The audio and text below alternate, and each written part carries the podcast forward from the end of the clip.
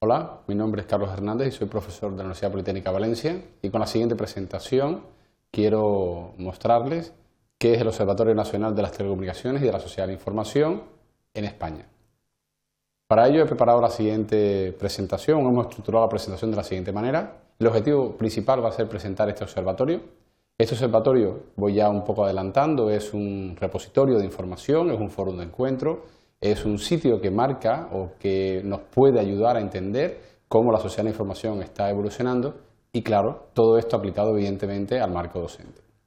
Los contenidos conceptuales serán los que aparecen aquí, qué es el observatorio, la, sigla es el ONSI y qué beneficios aporta para nuestra actividad, que como comentaba es la educación, tanto visto por parte de los profesores como por parte del alumnado.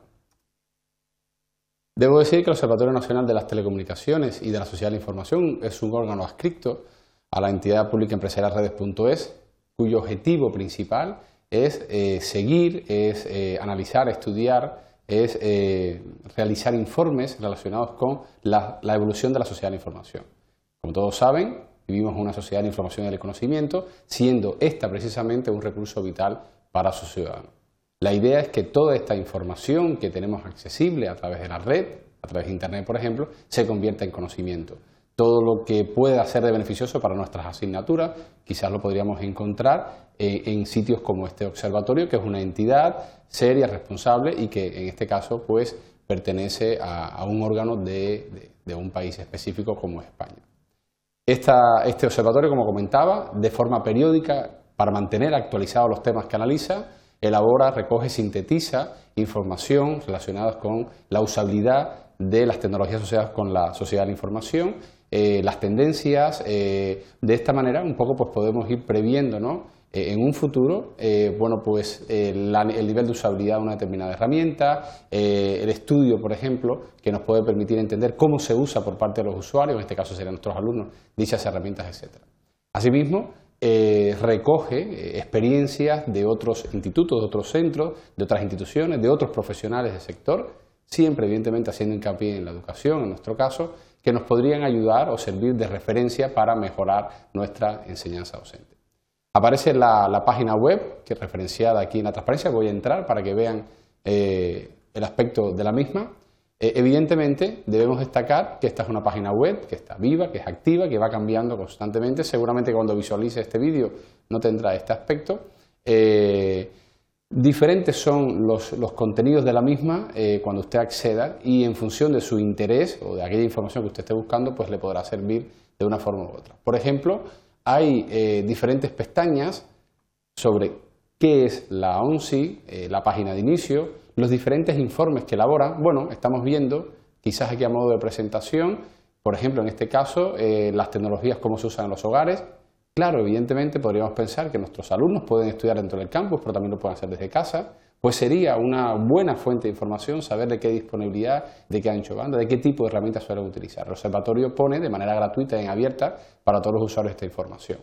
Por ejemplo, una cosa muy importante quizás dentro del marco de la docencia en este siglo XXI puede ser el uso de las redes sociales para la enseñanza, es decir, una extensión más allá del aula, mucho más allá del tiempo y el espacio físico donde tiene lugar eh, la misma. Por ejemplo, un estudio sobre las redes sociales, sobre el uso que hace, en este caso, no sé, un sector de la juventud, por ejemplo, eh, el que asista a nuestras clases, pues nos podría servir perfectamente para eh, entender cuál es el entorno eh, tecnológico en el que se mueven, cómo hacen uso de ello, con qué frecuencia, qué tipo de contenidos buscan, etc.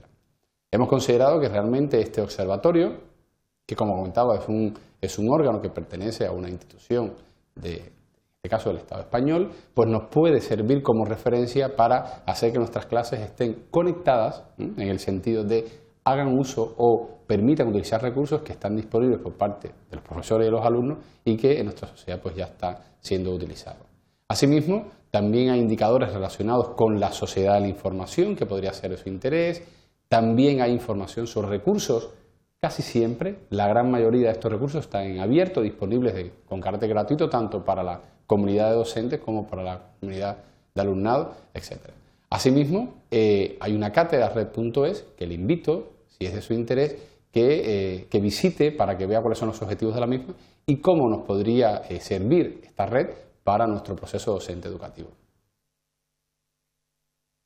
A modo de conclusión, hemos presentado el Observatorio para la Sociedad de la Información eh, relacionado de una forma más directa quizás con nuestra enseñanza, es decir, esta sociedad de la información, estas tecnologías de las telecomunicaciones se pueden usar para diferentes eh, ámbitos de la vida, en este caso estamos hablando de la educación, y por tanto les recomiendo que si lo tiene bien, vea documentos, informes, recomendaciones, foros de discusión relacionados con el uso de estas tecnologías para la enseñanza.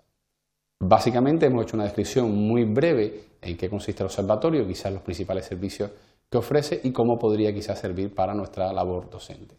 Asimismo, les recomiendo que si lo tiene bien, visite la página del observatorio que, como aparece en esta transparencia, pertenece o depende, en el caso de España, del Ministerio de Industria, Energía y Turismo.